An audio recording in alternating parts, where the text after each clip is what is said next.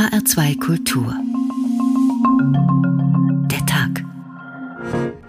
Heute mit Uwe Bernd. Guten Abend. Schreib mir nur über Telegram. Schreib mir nur über Telegram. Die Bundesregierung will härter gegen den bei Corona-Leugnern und Rechtsextremisten beliebten Messenger-Dienst Telegram vorgehen. Telegram, Secret Chat. Schreib mir, was geht. Das schnappen wir uns, diese Schweine. Den Lauterbach, den kriegt man auch auf der Autobahn, wenn er da lang fährt. Wir müssen da etwas tun. Das geht so nicht. Telegram. Telegram. Es ist halt schwierig, weil Telegram ist kein deutsches Unternehmen. Es ist sehr schwer, an die Verantwortlichen ranzukommen. Wenn wir ein einheitliches Gesetz für die gesamte Europäische Union haben, dann hat man natürlich viel größeren Druck auf einen Anbieter wie Telegram. Schreib mir nur über Telegram. Schreib mir nur über Telegram. Also meine Vermutung wäre, dass die allermeisten Menschen, die Telegram nutzen, es als in, in Anführungsstrichen ungefährliche, normale Alltagskommunikation als persönliches Kommunikationsmittel nutzen. Gewaltaufrufe und Hetze im Netz sind keine Kavaliersdelikte, sondern Straftaten, logisch. Löschen also reicht allein nicht. Der Staat muss die Hetze auch zur Verantwortung ziehen können, aber das ist halt im Internet nicht so leicht. Deshalb wird das sogenannte Netzwerkdurchsetzungsgesetz jetzt bereits zum zweiten Mal verschärft. Ab heute sind soziale Netzwerke verpflichtet, Hass und Hetze direkt an das Bundeskriminalamt zu melden. Den Anbietern passt das gar nicht. Einige haben bereits dagegen geklagt und außerdem die meisten Hassbotschaften werden eh auf Plattformen im Ausland verbreitet, die sich herzlich wenig um deutsche Gesetze kümmern. Beim Messenger-Dienst Telegram, da gibt es nicht mal eine Adresse, wohin man eine Strafanzeige schicken könnte. Deshalb fragen wir heute nach dem Sinn des Ganzen. Gute Nachricht, böse Nachricht, Grenzen der Netzfreiheit. Denn das Recht auf freie Meinungsäußerung, das muss natürlich auch im Netz geschützt bleiben. Wo genau ist denn da die Grenze? Was darf man verbieten? Und wie geht man damit um, wenn künftig die Diktatoren aller Welt sich auf unser deutsches Gesetz berufen können, die mit ähnlichen Instrumenten dann erfolgreich die Opposition in ihrem Land mundtot machen? Viele spannende Fragen, um die wir uns jetzt kümmern. Zuerst zeigt uns Thorsten Schweinhardt, wie denn eigentlich dieses umstrittene Gesetz zustande gekommen ist. Im Oktober 2017 trat es in Kraft, das Gesetz zur Verbesserung der Rechtsdurchsetzung in sozialen Netzwerken, kurz Netzwerkdurchsetzungsgesetz oder einfach NetzDG. Ein sperriger Titel, aber er macht schon relativ klar, was dieses Gesetz bezweckt. Das NetzDG soll dafür sorgen, dass im deutschsprachigen Internet auch deutsches Strafrecht durchgesetzt werden kann und das vor allem in sogenannten sozialen Netzwerken. Das ist deshalb so schwierig, weil deren Betreiber praktisch alle im Ausland beheimatet sind. Auf den Weg gebracht hat es die Große Koalition gegen den Widerstand von FDP, AfD und Linken. Die Grünen enthielten sich damals. In der begleitenden Mediendebatte hieß es bald nur noch das Facebook-Gesetz. Natürlich betraf das NetzDG schon damals nicht nur Facebook. Unter das Gesetz fallen alle Anbieter von Internetplattformen, auf denen Nutzer und Nutzerinnen Inhalte öffentlich machen und mit anderen Nutzern teilen können. In erster Linie sind damit soziale Netzwerke wie zum Beispiel Facebook gemeint, aber zum Beispiel auch der Kurznachrichtendienst Twitter und seit der letzten Novellierung auch ganz explizit Videoplattformen wie YouTube. Dienste zur rein privaten Kommunikation wie E-Mail-Anbieter oder WhatsApp sind nicht betroffen, wohl aber eine App wie Telegram, die auch öffentliche Diskussionsgruppen und Kanäle erlaubt. Für Streaming-Anbieter wie Netflix oder Spotify ist das NetzDG weniger relevant, weil hier nicht einfach jeder Nutzer eigene Inhalte hochladen kann. Für die betroffenen Dienste entstanden durch das NetzDG neue Verpflichtungen. Meldet ein Nutzer dem Plattformbetreiber einen rechtswidrigen Inhalt, muss der Betreiber die Beschwerde prüfen und darauf reagieren, und das in der Regel innerhalb von 24 Stunden.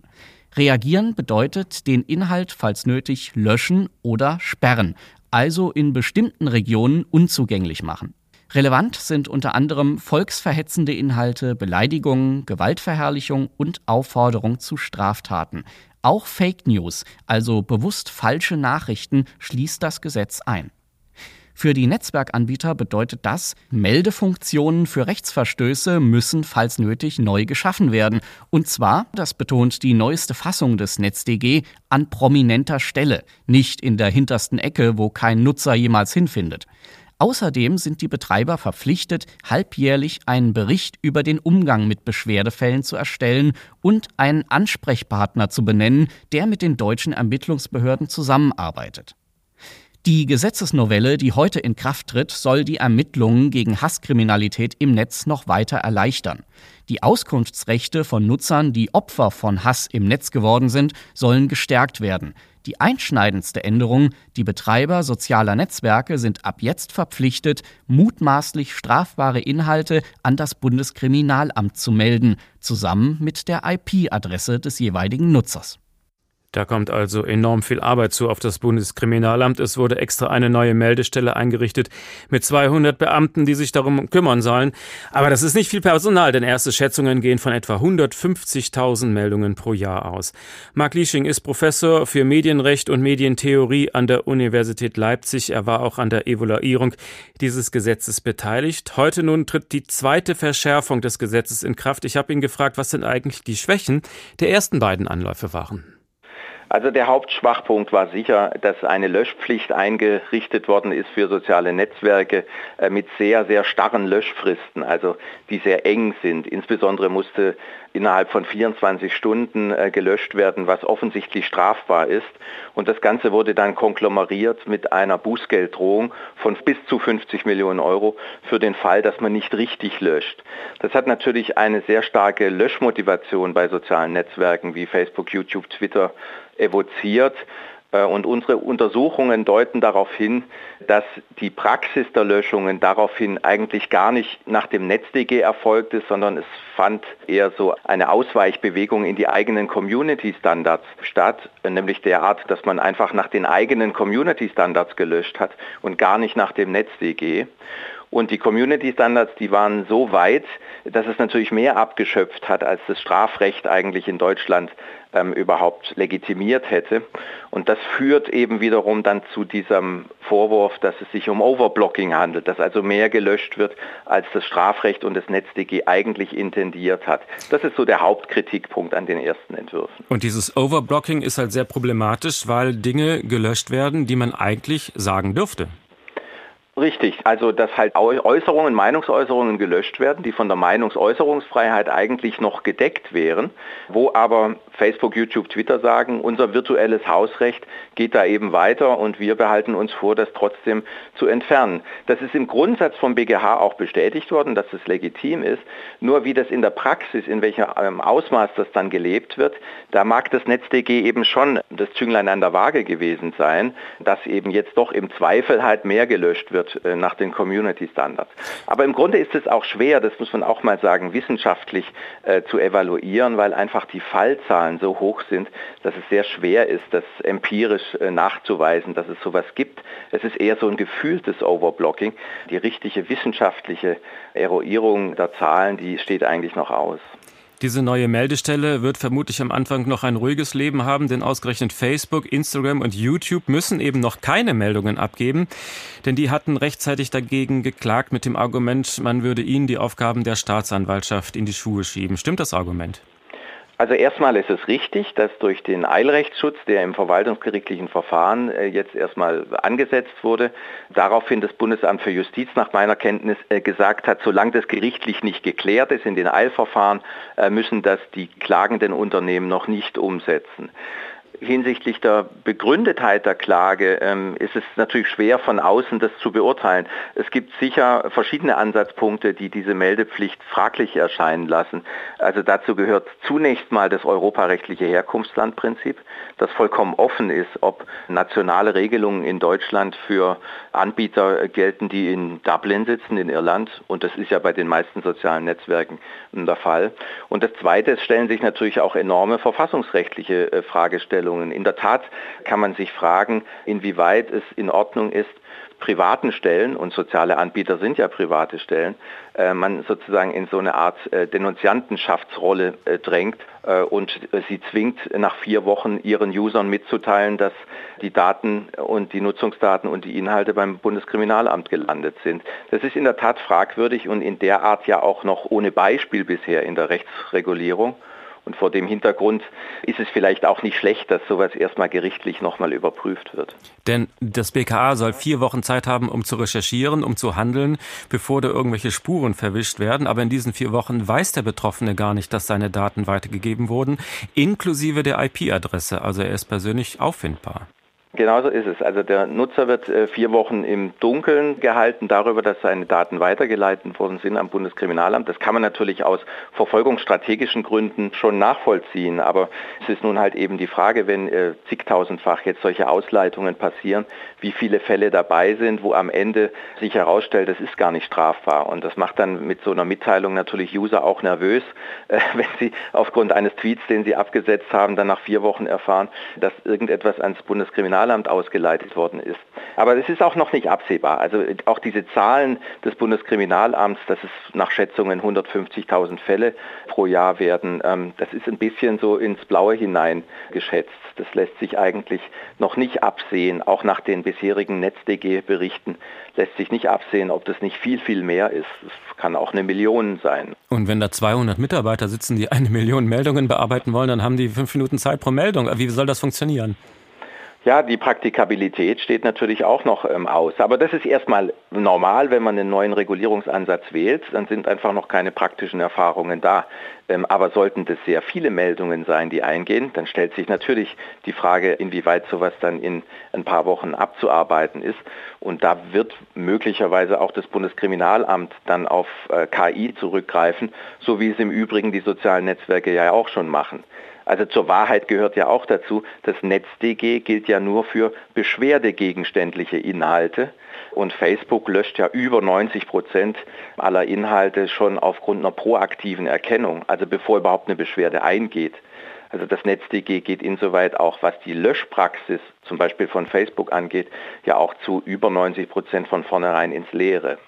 Und vor dem Hintergrund kann man sich natürlich auch die Frage stellen, inwieweit es zur Effektivierung der Strafverfolgung wirklich beiträgt. Denn auch bei Facebook sind das ja nicht Menschen, die da Inhalte löschen, sondern überwiegend Algorithmen, die einfach automatisch Sachen rauskicken, wo irgendwelche Schlüsselbegriffe drin auftreten. Also das ist ja auch problematisch. Ja, zumindest zu Beginn ist es ähm, der Fall, also wenn die KI das kontrolliert im Upload-Prozess. Es gibt dann wohl auch danach noch eine Verifizierung, ob diese Löschungen korrekt waren, weil ja auch ähm, Reposts stattfinden, dass also irgendeine Form von äh, Zweitverifikation, die vielleicht auch menschlich ist, äh, dann doch auch stattfindet äh, bei Facebook. Und das Bundeskriminalamt wird dann auch mit künstlicher Intelligenz arbeiten müssen, um diese Datenflut zu beherrschen? Nun, ich bin jetzt kein Intern beim Bundeskriminalamt, aber ich denke einfach, wenn es sich so herausstellen sollte, wenn jetzt mal das Verwaltungsgericht Köln sagt, dieser Paragraph 3a ist rechtmäßig, dann könnte es schon durchaus sein, dass dann auch die sozialen Netzwerke mitmachen. Sollte da mitgemacht werden und die Zahlen gehen dann in die zigtausenden pro Monat, dann wird das Bundeskriminalamt ja nun gar keine andere Wahl haben, als über KI-Lösungen nachzudenken, wenn ihre personellen Ressourcen nicht ausreichen, um das abzuarbeiten. Nun haben inzwischen auch TikTok und Twitter angekündigt zu klagen. Ist das ganze Gesetz also ein zahnloser Tiger im dritten Anlauf auch? Das wird sich dann eben erstmal weisen, wie das, wie das Gericht in den Eileentscheidungen dort das sieht, also das Verwaltungsgericht Köln. Und dann wäre es natürlich ein zahnloser Tiger. Aber gut, wie zahnlos das NetzDG oder nationale Regelungen heute gegen globale Player ist, sieht man ja etwa auch an Telegram, die vorgeblich meines Wissens in Dubai sitzen, aber genau weiß man das auch nicht. Und auch das Bundesamt für Justiz tut sich ja schwer äh, gegenüber sozialen Netzwerken, die nicht kooperieren, ähm, dort überhaupt in den Vollzug zu kommen. Das geht ja letztlich, auch das Vollstrecken von Bußgeldern, ja nur über Rechtshilfeverfahren im Ausland. Und wenn jetzt zum Beispiel Dubai oder auch Russland nicht gewillt ist, da in irgendeiner Weise zu kooperieren, dann ist es insoweit natürlich im Vollzug schon ein weitgehend zahnloser Tiger. Über Telegram reden wir gleich noch ausführlich. Ist also nationales Gesetz machtlos im Kampf gegen strafbare Inhalte im Netz? Naja, also die Weltumspanntheit des Internets ist ja nun banal. Also nationale Regulierung, die man dann auch durchsetzen will gegen Player, die irgendwo sitzen, aber nicht in Deutschland, ähm, ist natürlich naturgemäß schwierig. Und das äh, evoziert natürlich dann die Frage, wie kann man dem besser Rechnung tragen? Wahrscheinlich über internationale Regelung. Das wirft natürlich gleich die politische Herausforderung dann auf, dass man, wenn man internationale Regelungen machen will, dann den Konsens natürlich auch von allen Beteiligten äh, braucht, äh, von allen Ländern. Und das macht es wiederum schwierig. Das sehen wir jetzt schon beim Digital Services Act, wo versucht wird, auf EU-Ebene eine Lösung zu strecken. Ob die besser wird als das NetzDG, ist auch noch völlig unabsehbar, weil ja auch der europäische Ansatz des Digital Services Act in erster Linie beschwerdebasiert ist, was illegale Inhalte angeht. Und wir haben ja gerade schon gesagt, dass äh, über 90 Prozent bei Facebook schon gelöscht wird, ehe überhaupt eine Beschwerde eingeht. Also auch insoweit würde eine EU-Regulierung zu weiten Teilen ins Leere greifen. Das war Professor Mark Liesching von der Universität Leipzig. Was würde Martin Luther wohl zum deutschen Netzdurchsetzungsgesetz sagen? Der große Reformator war ja durchaus ein Freund der derben Sprache und wer weiß, wenn er seine Schriften heute bei Facebook veröffentlichen würde, was würde dann wohl passieren? Vielleicht würde auch bei ihm die KI zuschlagen und seine Sätze löschen. Hören Sie mal.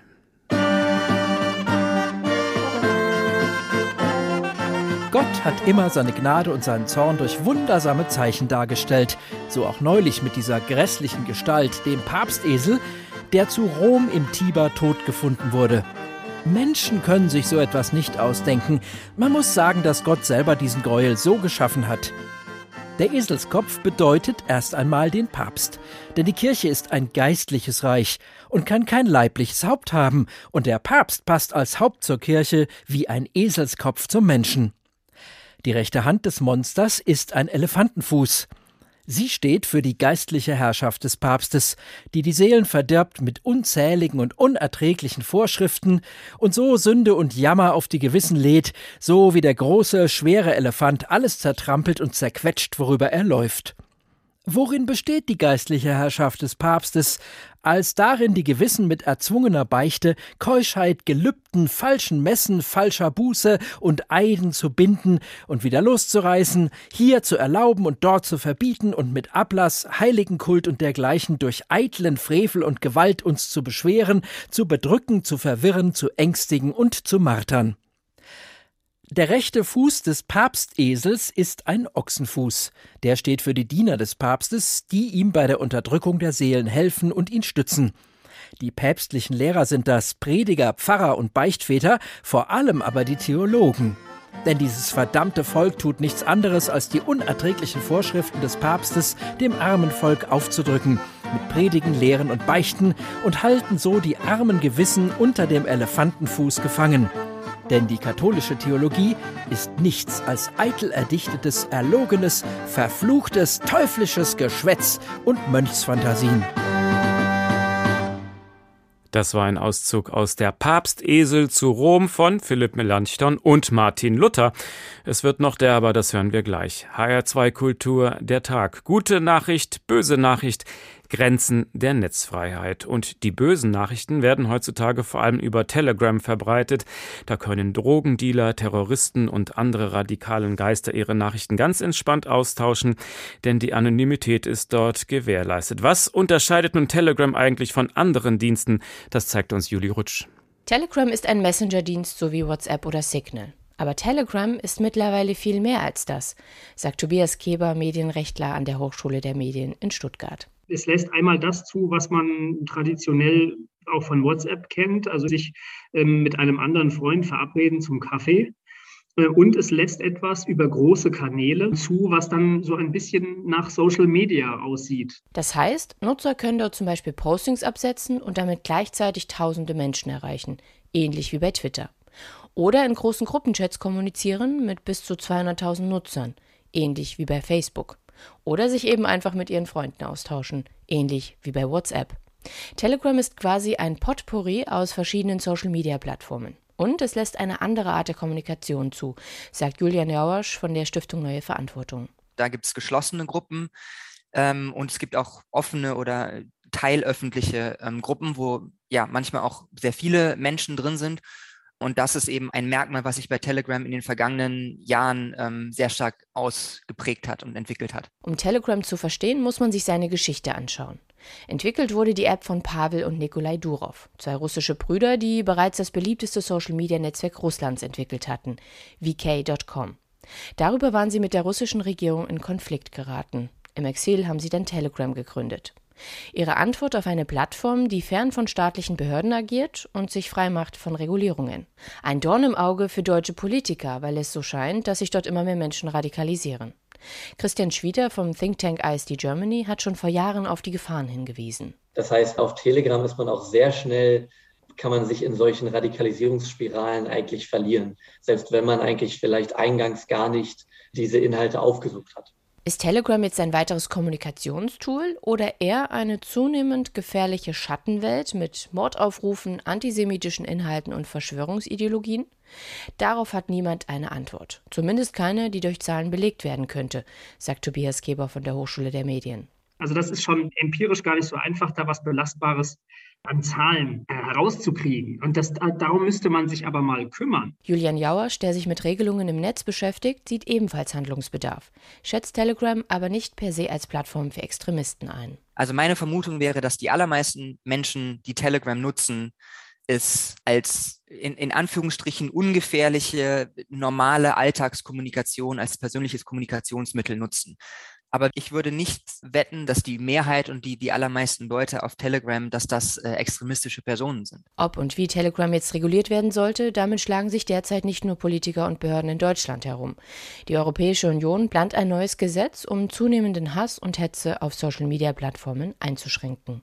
Telegram ist kaum zu greifen und das ist ein ernstes Problem, wenn es darum geht, radikale Inhalte zu bekämpfen. Genau deshalb ist es halt in kriminellen und extremistischen Kreisen so beliebt, aber eben nicht nur da. Auch Demokratiebewegungen in Diktaturen nutzen Telegram, um geschützt vor dem Regime zu kommunizieren. Diese Frage geht an Markus Beckedahl von netzpolitik.org. Wie bewerten Sie denn diesen Dienst? Was sind die guten Seiten von Telegram? In vielen, vor allen Dingen repressiven Regimen organisieren sich Menschenrechts-Demokratiebewegungen darüber. In Belarus können teilweise Journalistinnen, Medientreibende nur noch an der Zensur vorbei über Telegram ihr Publikum erreichen und damit quasi ihr Recht auf Pressefreiheit praktizieren. Andererseits hören wir, lesen wir auch immer wieder, dass äh, ja, darüber sehr viel Desinformation verbreitet wird, dass Menschen darüber auch andere Menschen betrügen, dass Waffen- und Drogenhandel darüber passiert. Insofern stehen wir als Gesellschaft auch vor der Herausforderung, wie gehen wir mit diesem sehr mächtigen Werkzeug um, was in der Hand von einem Unternehmen liegt, was in einem fremden Land liegt und wo dieses Unternehmen quasi fernab von unserem Rechtsstaat einseitig durch technische und eigene Geschäftsordnung vorgibt, wie darüber kommuniziert werden kann. Und das macht es noch ein bisschen größer, die Debatte, dass wir es hier mit einem sozialen Netzwerk zu tun haben, was eine halbe Milliarde Nutzerinnen weltweit zu haben scheint. Nun ist das deutsche Netzwerkdurchsetzungsgesetz ein unfreiwilliger Exportschlager geworden. Die Türkei macht das Gesetz nach, Malaysia, die Philippinen. Alles Gesetze, die damit ja eigentlich ihre, ihre Opposition unter Kontrolle bringen wollen.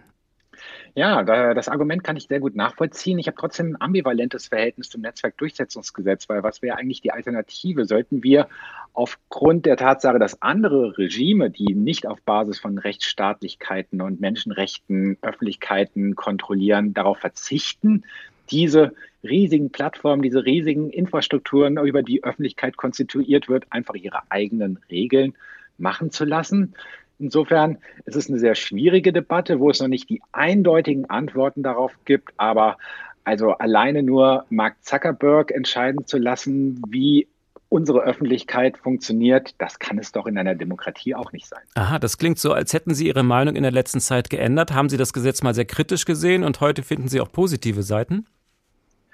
Ja, ich habe immer noch ein sehr ambivalentes Verhältnis. Also gut sind die Pflicht zu Transparenzberichten im Netzwerkdurchsetzungsgesetz. Plattformen sind verpflichtet, alle halbe Jahr äh, Report zu machen, was sie wie gelöscht haben. Gut ist, dass wir mittlerweile Widerspruchsmöglichkeiten als Nutzerinnen haben gegen die Willkür sozusagen der Plattformen. Gut ist auch, dass Opfer von Hass und Hetze mittlerweile mehr Möglichkeiten haben, dass dieser Hass, diese Hetze gegen sie gelöscht wird. Und ich kann mir auch vorstellen, dass der öffentliche Druck und die Debatte um das Netzwerkdurchsetzungsgesetz dazu geführt haben, dass wir in Deutschland viel mehr Content-Moderatorinnen bei den großen Plattformen haben als in anderen Ländern. Aber trotzdem ist nicht alles gut. Ne? Also schlecht ist der Aufbau einer BKA-Datenbank, wo alle mutmaßlichen kriminellen Inhalte hingeschickt werden sollen.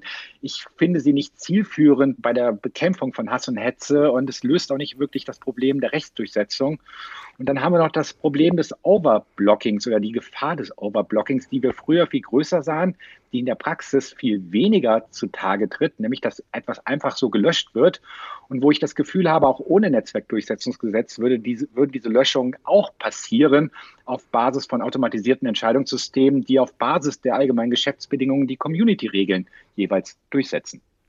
Also unterm Strich ist Ihre Bilanz aber dann positiv, wenn ich das richtig verstanden habe?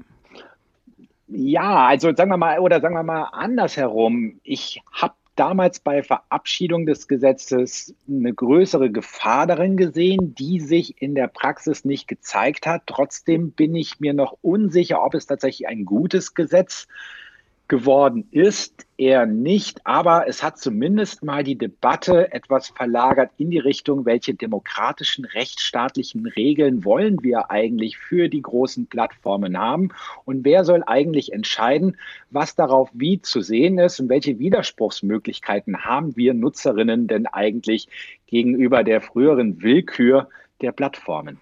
Und diese Diskussion ist auch noch lange nicht zu Ende. Was sollte daran noch passieren?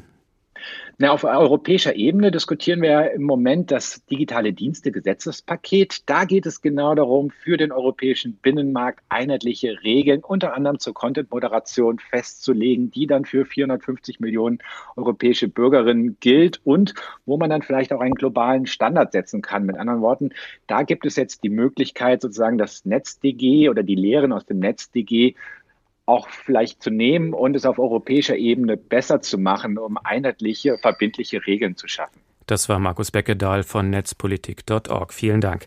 Zu Zeiten der Reformation war der Buchdruck noch eine recht neue, innovative Technik, ähnlich wie heute für uns das Internet. Und ähnlich wie heute hat diese technische Innovation dazu geführt, dass sie benutzt wurde, um den Gegner fertig zu machen. Martin Luther und Philipp Melanchthon ziehen übelst über die katholischen Machthaber her. Die Persönlichkeitsrechte des Papstes kümmern sie in Dreck. Dieser Hate Speech hier ist 500 Jahre alt.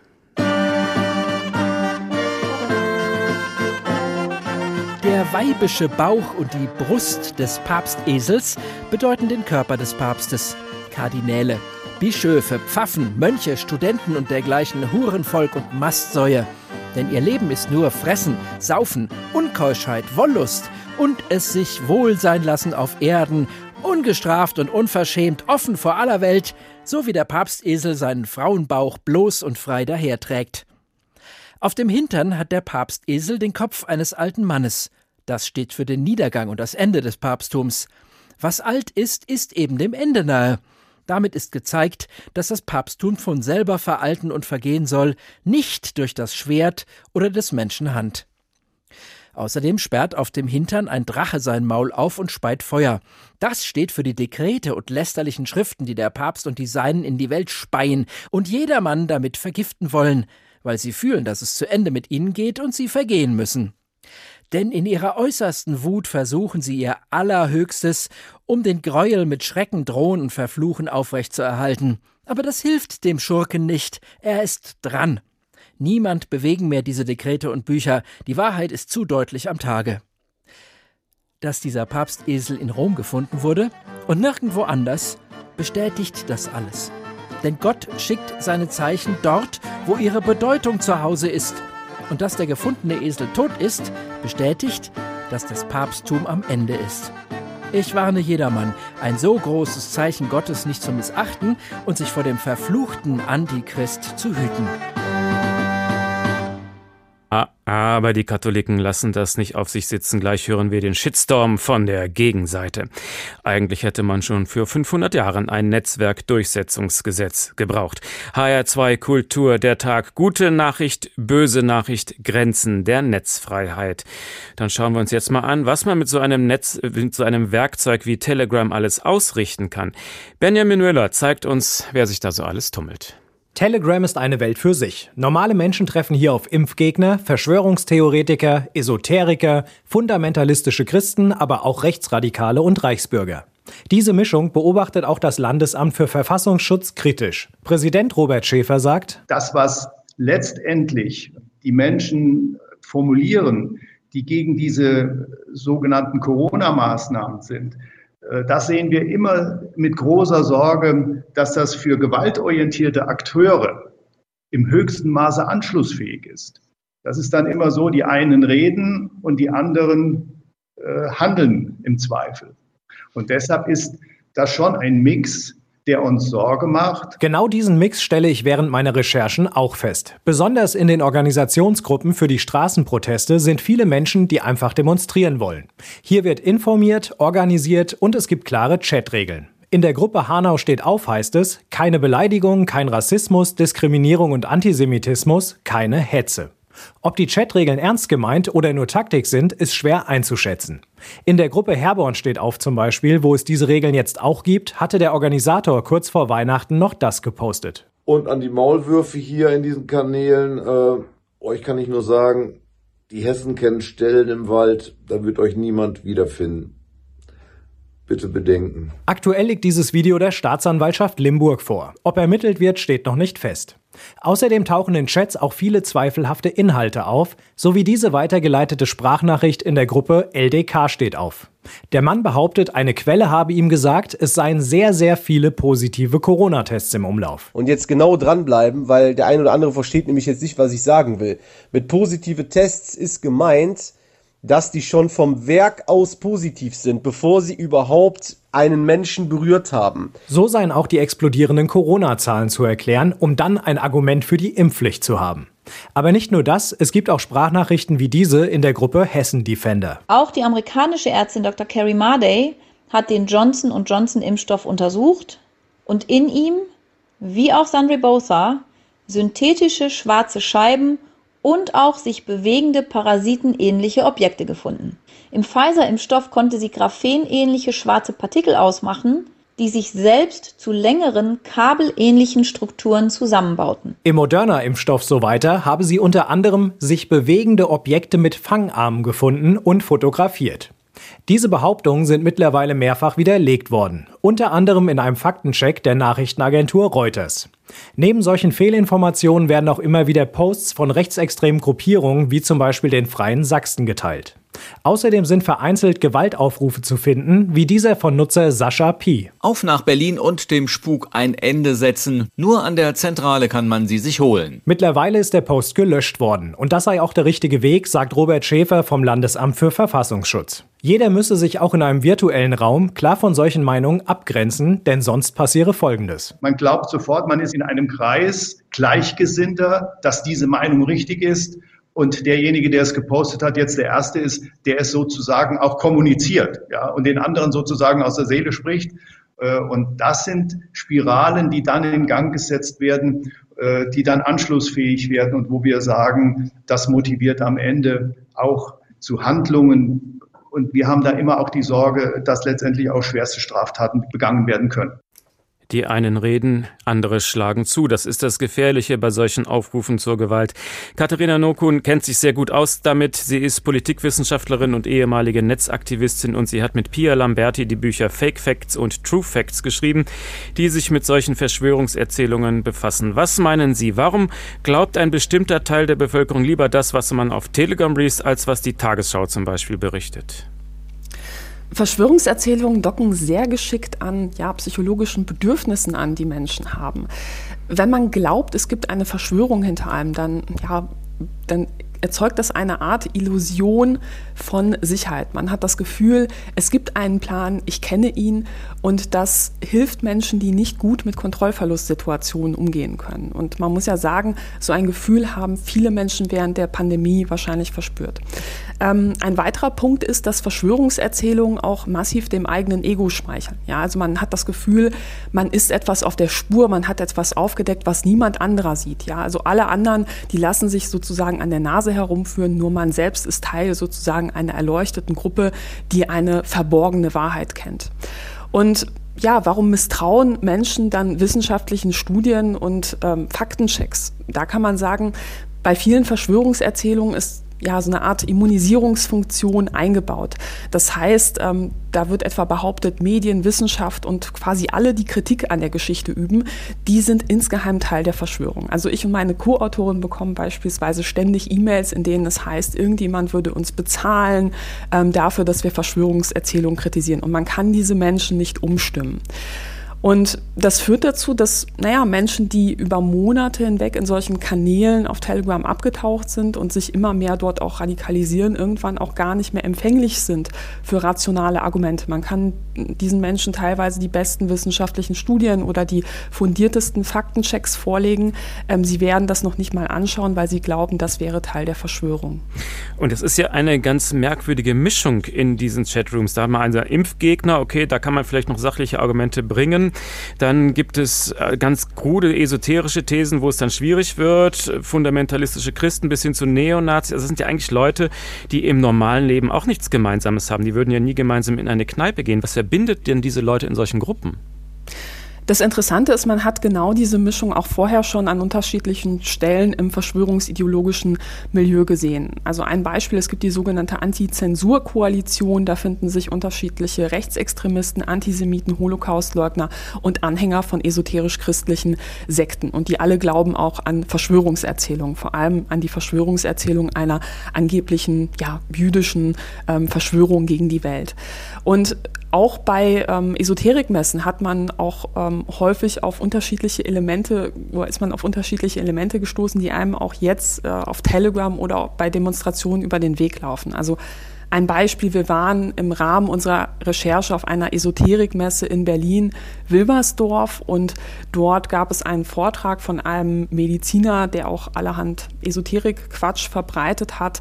Und ähm, der hat eben nicht nur an Esoterik geglaubt, sondern hat gleichzeitig eben auch ähm, gegen Medien gehetzt, Verschwörungserzählungen über Wissenschaft und Presse verbreitet und ähm, gleichzeitig eben eindeutig Sympathien für rechtsextreme Parteien gezeigt. Man muss hierzu wissen, diese ja, Schnittstellen zwischen den Gruppierungen, die gab es vorher auch schon. Es gibt beispielsweise so etwas wie braune Esoterik, das heißt ähm, Rechtsextremismus gepaart mit esoterischen Überzeugungen. Ähm, und auch im Bereich ähm, der radikalen Impfgegner haben wir auch immer schon gesehen, dass dort rechtsextreme Gruppierungen teilweise eine Rolle spielen, dass da Verschwörungserzählungen über Wissenschaft und Medizin teilweise eine sehr große Rolle spielen.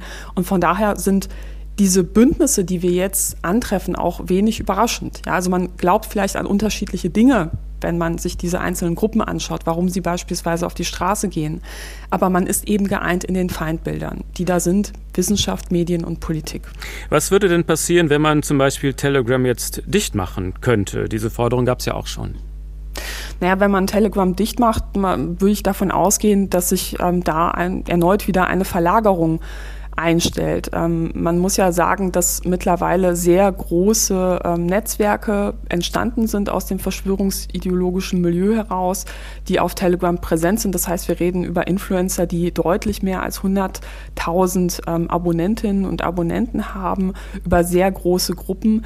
Und bei den aktuellen Protesten spielt auch nicht nur Telegram eine Rolle. In einigen Städten sehen wir das ähm, auf dass teilweise Facebook-Gruppierungen ähm, ähm, oder Seiten reaktiviert wurden, die ähm, auch bei Pegida eine sehr große Rolle gespielt haben. Das heißt, man kann gar nicht sagen, das ist jetzt nur Telegram.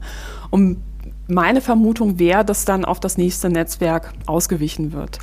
Ist das denn eine Entwicklung, die jetzt schlimmer wurde durch die ganzen Internetnetzwerke oder würden Sie sagen, naja, in anderer Form gab es das eigentlich schon immer? Naja, man muss sich klar machen, dass Verschwörungserzählungen ein uraltes Phänomen sind. Ähm, zu Zeiten der schwarzen Pest gab es antisemitische Verschwörungserzählungen und ja, dieses Narrativ einer angeblichen jüdischen Weltverschwörung war ja zentrales Element der NS-Propaganda. Und das alles ohne Social Media und ohne Telegram. Man muss einfach sagen, das dockt ähm, sehr geschickt an ja, psychologischen Mechanismen an, die gerade auch in Krisenzeiten bei Menschen eine Rolle spielen, aber eben nicht nur. Und auch Verschwörungserzählungen wurden und werden auch immer wieder auch von politischen Gruppierungen gezielt dazu benutzt, um Menschen zu radikalisieren. Und da spielen natürlich auch soziale Medien heutzutage mit einer Rolle. Also ich glaube schon, dass beispielsweise ja die Entscheidung von YouTube, wie der Empfehlungsalgorithmus aussieht, ähm, schon eine Rolle spielt, wenn wir uns anschauen, wie schnell und wie stark wachsen bestimmte Influencer oder bestimmte Gruppierungen. Oder auch auf Facebook ähm, haben wir eine ähnliche Dynamik mit dem Vorschlagen von Gruppen. Das wurde auch im Kontext von Impfgegnergruppen untersucht. Ähm, da spielen solche Effekte eine Rolle. Aber man muss auch sagen, ganz ohne soziale Netzwerke ähm, würden wir trotzdem empfänglich für so etwas sein. Katharina Nokum, wir reden gleich weiter. Vorher wollen wir uns aber noch anhören, was denn eigentlich Martin Luther auf seine Papstbeschimpfung alles so zu hören bekam. Franziskanermönch Johannes Nass unterstützte die Gegenreformation mit diesem Text. Schon der Titel wäre ein Fall für das Bundeskriminalamt. Der lautet nämlich der Titel Siehe, was das elende Luthertum durch seine eigenen Anhänger gemartert, atomisiert, gemetzgert, zerschnitten, gesotten, gebraten und letztlich ganz aufgefressen wird.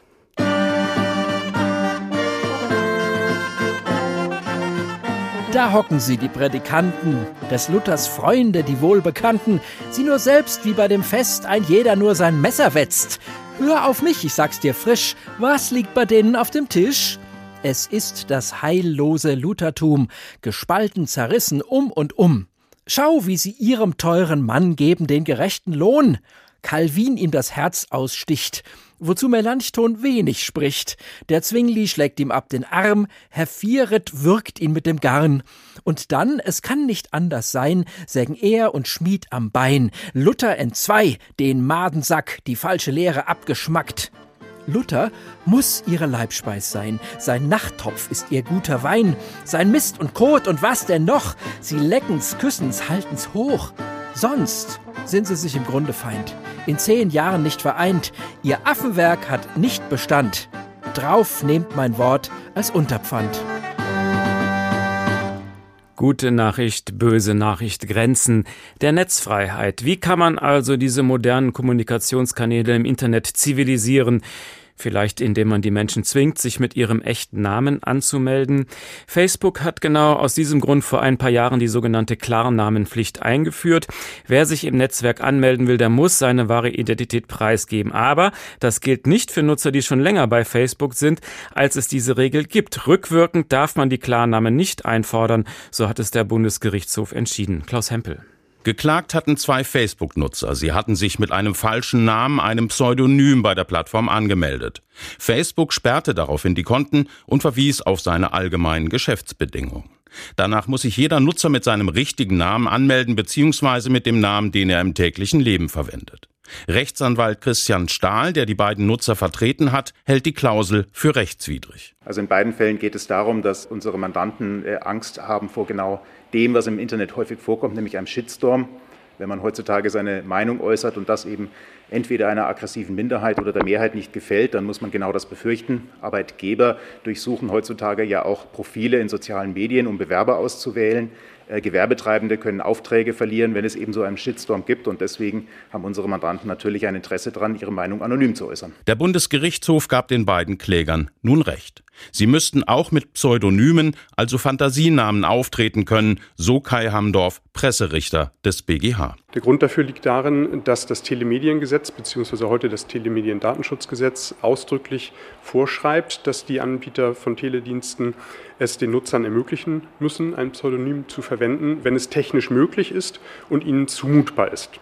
Und der Bundesgerichtshof hat eben heute gesagt, dass es den Anbietern sozialer Netzwerke nicht zumutbar wäre, den wahren Namen nicht zu kennen im Innenverhältnis ihrer jeweiligen Nutzer.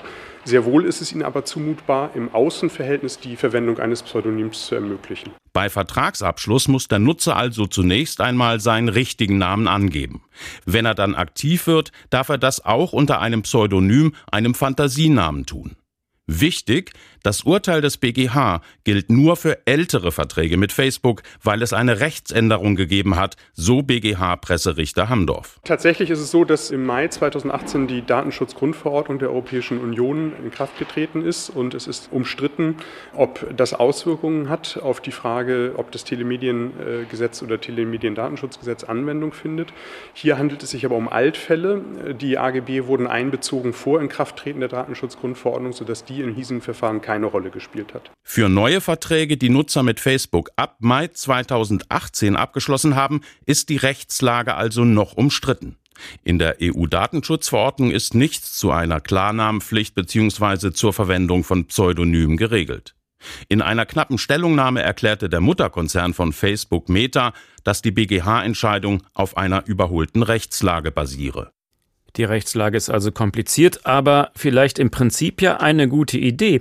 Die Publizistin Katharina Nokun ist noch uns zugeschaltet. Wenn zumindest der Betreiber des sozialen Netzwerkes meinen Klarnamen kennen würde, hätte das dann eine disziplinierende Wirkung vielleicht?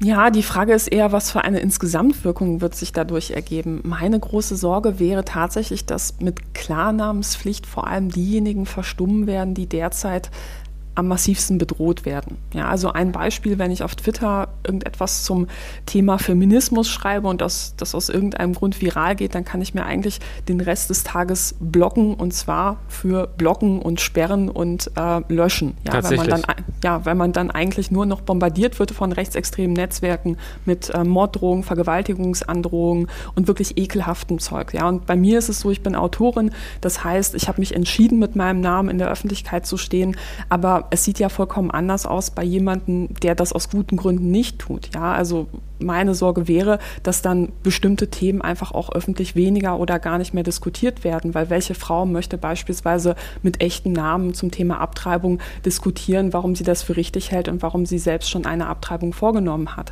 Ähm, anderes Beispiel, wenn jemand ähm, homosexuell ist oder transsexuell ist und in einer sehr konservativen Gegend wohnt, vielleicht sogar in einer Gegend, wo es gewaltbereite rechtsextreme Gruppierungen gibt, kann ich auch verstehen, wenn man dann vielleicht sagt, naja, ich habe vielleicht Angst mit meinem echten Namen, äh, mit meinem echten Foto in sozialen Netzwerken über diese Themen zu schreiben. Gleichzeitig finde ich es aber gesellschaftlich wichtig, dass Betroffene ähm, über Themen schreiben und ihre Sicht der Dinge darstellen, ja, auch wenn es nicht die Mehrheitsmeinung ist, weil wir nur so als Gesellschaft irgendwo auch vorankommen.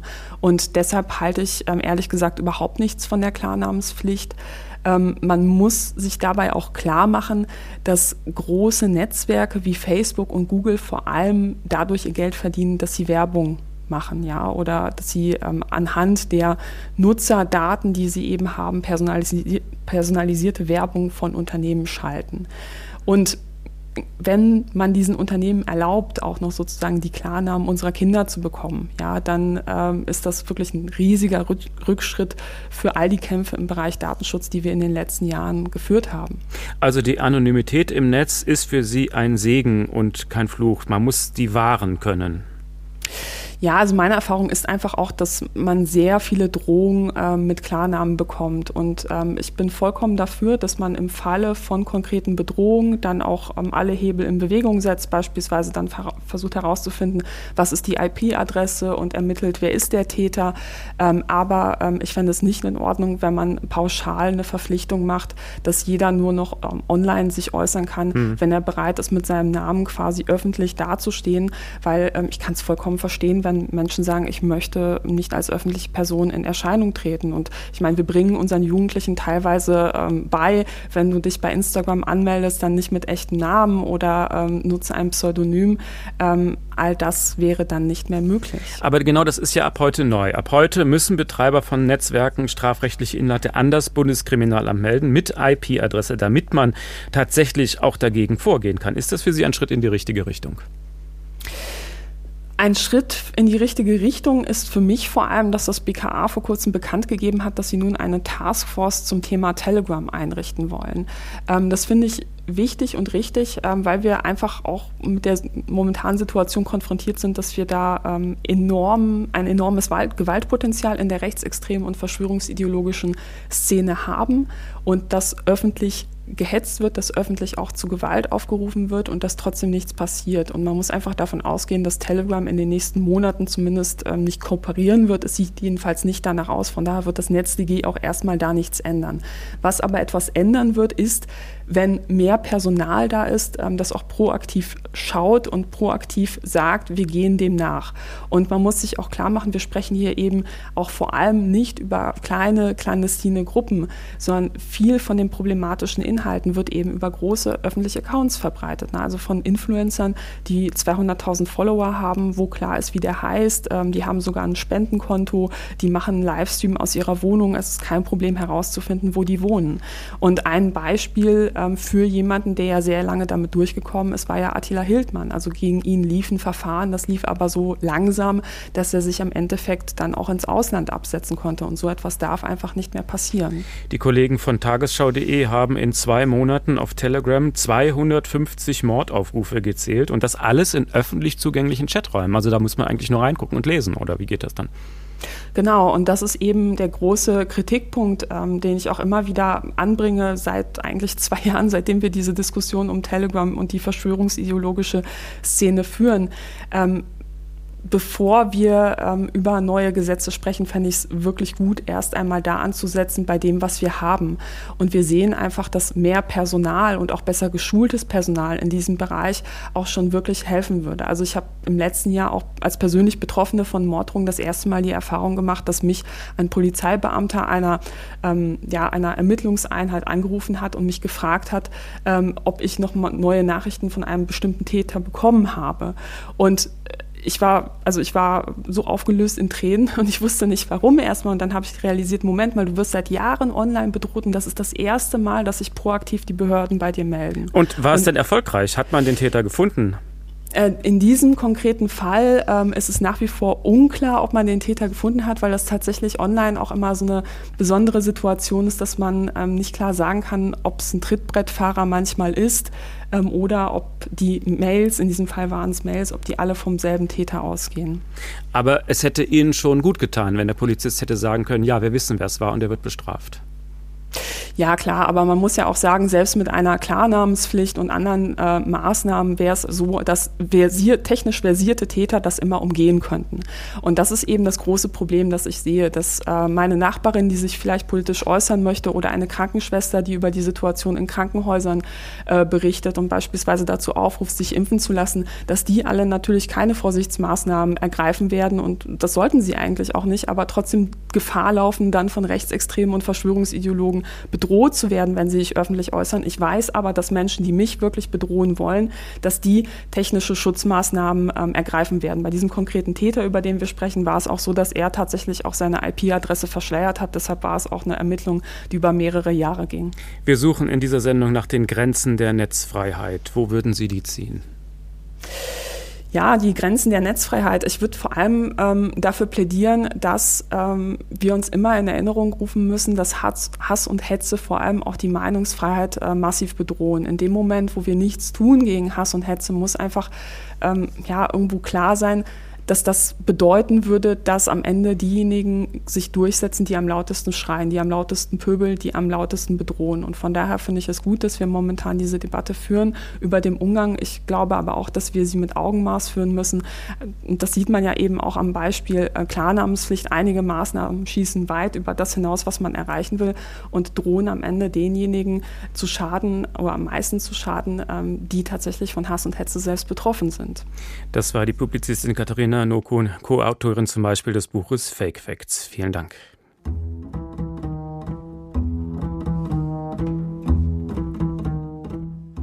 Zumindest wird es nun beim Bundeskriminalamt viele, viele neue Stellen geben, sichere Arbeitsplätze, denn Hetze im Netz, die bleibt uns erhalten, so wie es auch schon vor 500 Jahren es gab. Mein Name ist Uwe Bernd, schönen Abend noch.